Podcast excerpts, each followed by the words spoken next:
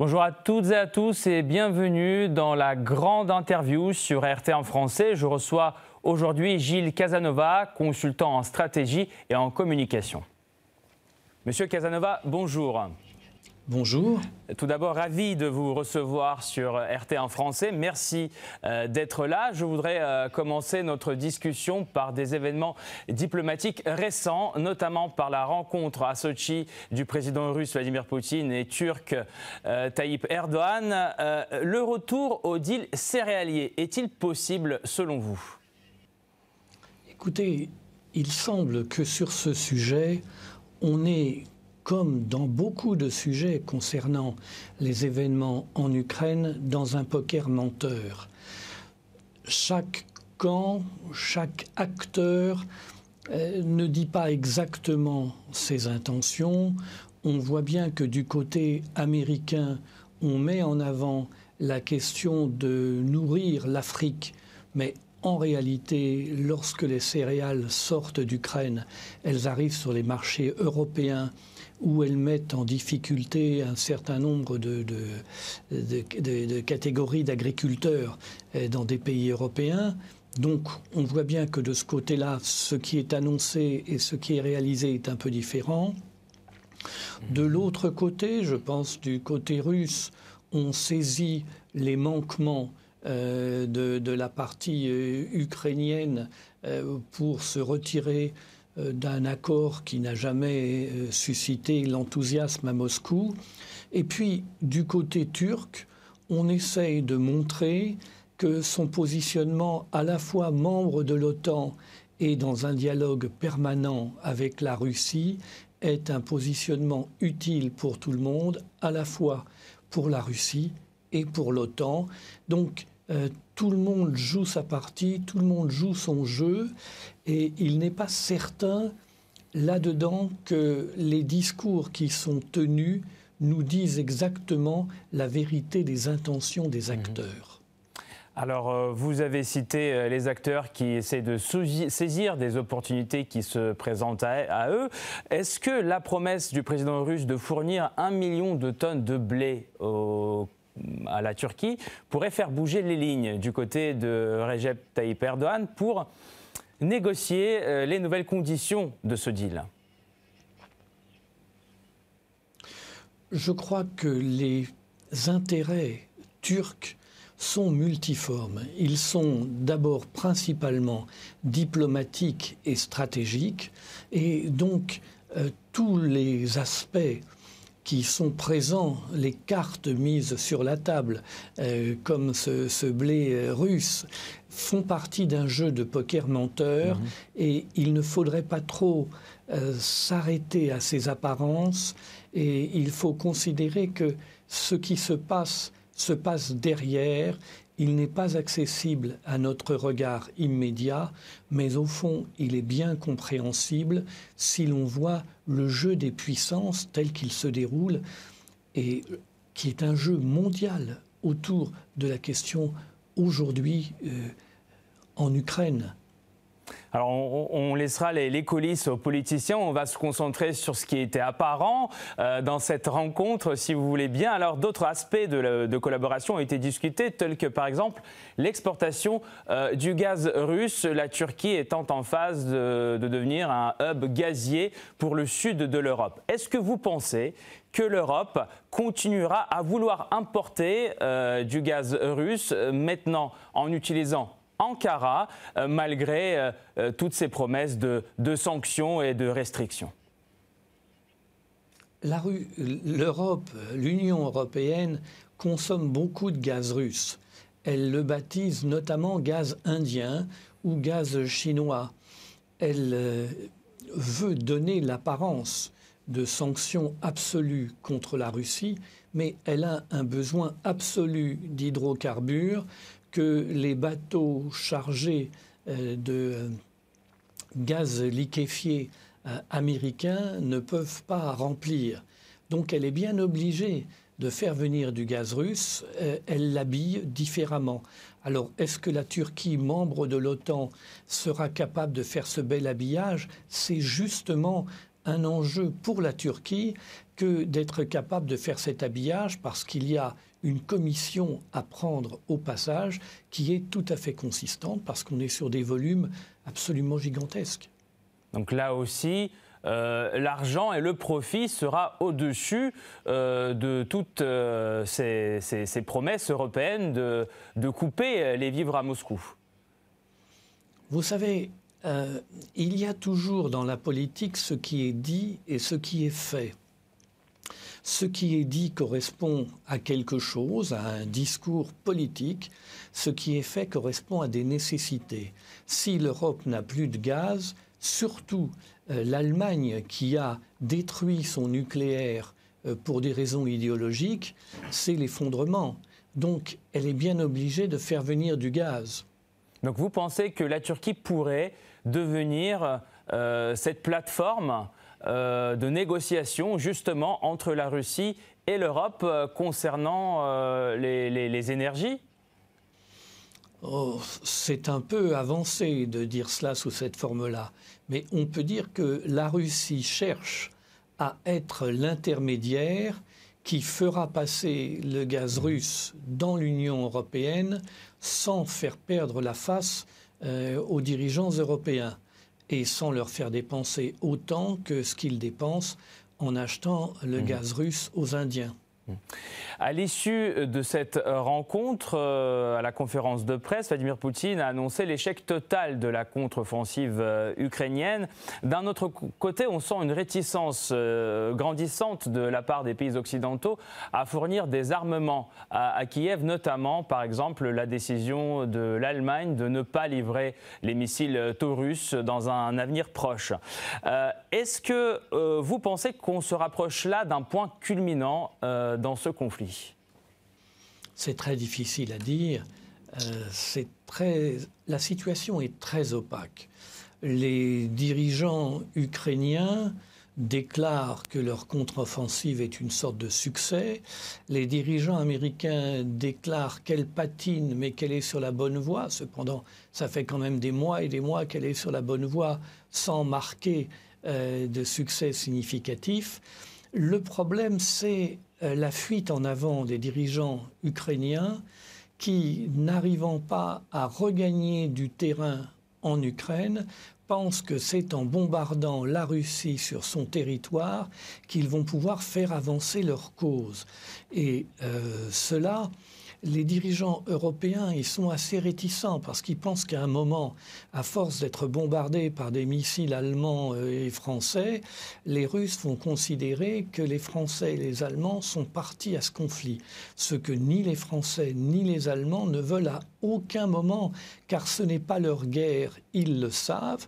Ils s'alignent derrière Washington parce qu'ils considèrent qu'ils n'ont pas le choix, mais dans la réalité, ce n'est pas leur intérêt que de soutenir euh, une politique d'extension de la guerre, d'élargissement vers ce qui serait une troisième guerre mondiale s'il y avait un conflit direct entre l'Allemagne et la Russie, par exemple. Est-ce que vous sentez aujourd'hui euh, un changement d'opinion euh, concernant cette guerre depuis l'Europe?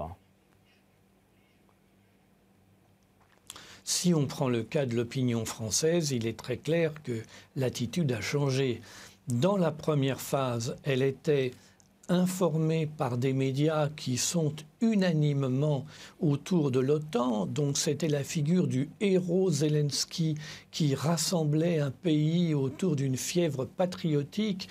Euh, c'était un peu les Français de 1914 qui montaient dans les trains en criant à Berlin. Mais au bout de quelque temps, il est apparu que les dirigeants ukrainiens collectionnaient plus les villas de, luxe dans les pays d'Europe du Sud que les succès militaires.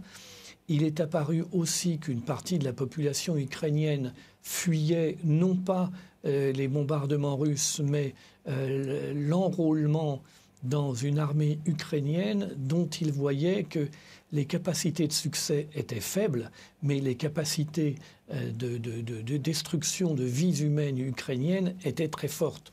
Donc on voit bien là progressivement une opinion qui glisse et qui aujourd'hui ne comprend pas les déclarations des dirigeants de Bruxelles et les déclarations des, des dirigeants de Kiev qui, euh, d'un même ton, disent pas de négociation, rien du tout, euh, guerre totale jusqu'à la victoire totale. Et il voit bien qu'il n'y a non seulement pas de victoire totale, mais pas de victoire partielle, pas d'avancée, que c'est une situation qui s'enlise un peu comme la guerre de 14 s'était enlisée dans les tranchées autour de Verdun. L'Europe ne veut cependant pas laisser euh, la Russie gagner euh, cette guerre puisqu'elle continue à livrer des armes à, Kiev et semble donc euh, changer d'attitude envers le président ukrainien. Alors, quelle sera l'action conjointe commune de l'Union européenne avec les États-Unis dans les futurs mois? Là, vous me posez une question. Vous savez, je ne suis pas proche du département d'État et je ne suis pas proche non plus de la Commission européenne. Euh, ce qu'on peut penser, c'est qu'à un moment, euh, la nécessité de dialoguer va finir par s'imposer parce que les Américains euh, ont bientôt des élections.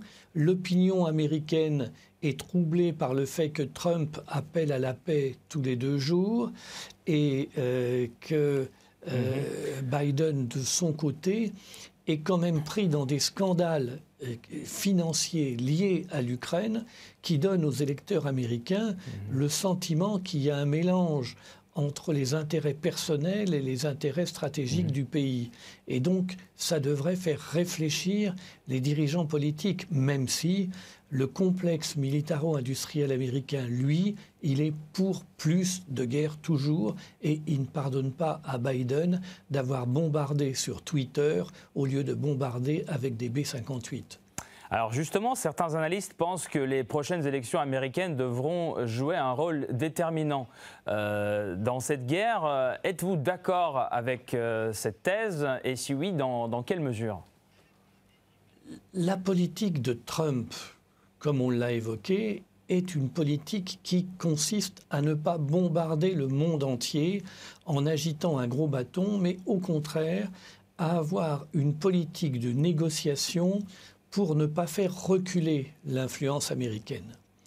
Trump fait l'analyse qu'il y a un monde multipolaire et que l'enjeu pour les Américains est de dominer le monde multipolaire et non d'imposer à toute force un monde unipolaire quitte à aller jusqu'à la guerre. Or, les industries militaires euh, américaines, elles, euh, sont prêtes à aller jusqu'à la guerre. Elles ne euh, réfléchissent pas d'une manière structurée comme un parlement avec des élections. Et donc, elles poussent à la guerre de manière irréfléchie. Trump, beaucoup plus raisonnable, pense qu'il faut euh, une négociation dans laquelle il fait la très grosse voix, dans laquelle il menace très fort. La politique de Trump, vous savez, c'est le chien qui aboie mais ne mord pas. Il menace extrêmement fort. Il annonce euh, de, de terribles représailles, mais la réalité de la politique de Trump pendant quatre ans, ça a été une politique, euh, au fond, très pacifique. Excusez-moi, monsieur vous parlez de, de Joe Biden. qui l'avait précédé et suivi. On, parle du président Biden. Non, de Trump. On, a rebasculé sur euh, Donald Trump, là. Non, je parle de Trump. D'accord. Et alors, du... Non, non, je parle de Trump. Donc vous, donc vous, vous, vous parlez de lui que Biden, comme un, Biden est pour la guerre. Oui. Et donc là, là du coup, un pacifiste. voilà, vous, vous, parlez de, lui comme une candidature euh, qui pourrait, euh, qui pourrait conquérir, regagner le, le, siège présidentiel. Vous, vous, vous parlez de lui comme du futur président américain. Pourquoi? Parce qu'il est tout à fait possible que Donald Trump soit le futur président américain, parce que les résultats de Biden sont d'avoir mhm. euh, euh, fait la guerre et de ne pas avoir apporté aux Américains en termes de politique intérieure le bonus qu'ils pouvaient espérer par l'arrivée des démocrates qui remplaçaient les républicains. Donc les catégories populaires n'ont pas de raison de lâcher Donald Trump et euh, les catégories intermédiaires voient bien que cette montée vers la guerre n'est pas quelque chose qui soit euh, fondamentalement intéressant pour elles et surtout ce que les Américains voient, c'est que la politique de Biden conduit une partie importante des classes moyennes à redescendre vers les classes populaires, alors que la politique de Trump était une politique qui visait à éviter ce phénomène. Euh, parlons maintenant du rôle de, la France et d'Emmanuel Macron dans, ce conflit. Euh, que pensez-vous de sa décision d'abord récente de livrer les missiles Scalp à Kiev? Et également, on avait vous pas l'impression que la France essaye toujours de faire plus par rapport à ses voisins euh, de l'Union européenne euh, et d'être le fer de lance dans les décisions, enfin elle essaie d'être le fer de lance dans, les décisions euh, concernant ce conflit, mais toujours sous les ordres de Washington? Alors, il faut bien avoir en tête avec Emmanuel Macron qu'on est toujours dans en même temps en même temps, la France est celle qui parle le plus fort ou qui essaye de parler le plus fort. Dès que quelqu'un annonce, dès qu'un dirigeant européen annonce qu'il va franchir un pas sur l'échelle de perroquet de l'escalade, euh, Emmanuel Macron annonce qu'il franchira deux pas. Mais si vous regardez la réalité, la France livre très peu euh, d'armes à l'Ukraine, incomparablement moins que euh, la Grande-Bretagne, incomparablement moins euh, que, l'Allemagne. La France est très très en retrait dans la réalité de ses livraisons d'armes à l'Ukraine, même si elle est très très en avant dans son discours euh, de, soutien militaire à l'Ukraine. En même temps, elle annonce et en même temps, elle ne fait pas, ou elle fait très très peu. Pourquoi, pourquoi cette position selon vous? C'est historique, c'est ce que la France pense représenter sur le plan international, diplomatique, depuis la, fin du second conflit mondial Je pense que Emmanuel Macron a du mal à ne pas être le premier. Donc il a toujours besoin de dire, de dire plus mmh. fort, de se mettre en scène, de parler, de faire du théâtre. Ensuite, les armées françaises, elles ne sont pas du tout en position. Euh, l'armée française, elle est au bout de ses possibilités. Elle est allée faire des interventions militaires un peu partout dans le monde, avec des moyens matériels qui sont très restreints, notamment restreints par la contrainte des 3% de déficit imposés par l'Allemagne. Donc le résultat est que les armées françaises ne peuvent pas de toute façon donner grand-chose, même si elles le voulaient. Et Emmanuel Macron ne peut pas admettre de ne pas être le premier, de ne pas être en haut de l'affiche. Donc la rencontre des deux produit ce phénomène curieux. Je ne mmh. crois pas qu'il faut y voir quelque chose euh, qui soit historique ou important du point de vue de l'histoire de France. Mmh. Il faut y voir euh, la nécessité euh, telle qu'elle se présente pour les deux acteurs que sont l'armée française et le président Macron, évidemment qui ne pèsent pas du même poids dans l'histoire du pays. Est-ce que la crise économique que l'Europe euh, ne peut ne pas ressentir euh, aujourd'hui pourrait l'amener à revoir sa position envers Kiev? Est-ce que euh, le contribuable français, par exemple, sera longtemps d'accord pour financer cette guerre en Ukraine? Il est évident que si on regarde les réseaux sociaux, on apprend que les restos du cœur n'arrivent pas à boucler leur budget et le même jour, on apprend qu'on va encore verser des centaines de millions d'euros euh, aux dirigeants de Kiev, dont on apprend en même temps que le principal dirigeant s'achète une nouvelle villa de luxe sur les bords de la mer Rouge. Évidemment, sur les réseaux sociaux, tout ça est explosif, tout ça se mélange et contribue à faire que l'opinion est de moins en moins allante euh, sur ce sujet. Les dirigeants, eux, vous savez, ne croyez pas que les dirigeants allemands n'ont pas compris que les États-Unis ont utilisé les opérations autour de l'Ukraine depuis 2014 pour affaiblir euh, économiquement et industriellement l'Allemagne. Ils le comprennent très bien. Ils comprennent très bien que leur intérêt stratégique, euh, ce serait d'avoir un accord sur les matières premières avec la Russie ne pensez pas que ce sont des idiots, ils comprennent très bien cela, mais ils ont le sentiment d'être totalement pieds et poings liés aux Américains dans un dispositif extraordinairement contraignant qui est l'OTAN, et donc ils essayent de voir comment, à la marge, ils peuvent arriver à euh, essayer de se tirer un tout petit peu de cette cage très sévère qui leur est mise euh, mmh. autour et dans laquelle ils sont obligés de déclarer chaque jour que c'est un bonheur inouï d'y vivre. Est-ce que vous pensez que, euh, en revenant euh, au président Zelensky, que ces bourdes diplomatiques euh, récentes, notamment les critiques incessantes envers ses alliés, y compris envers Israël, ont changé le regard de ces pays sur les actions de Kiev et sur la personne même du président ukrainien?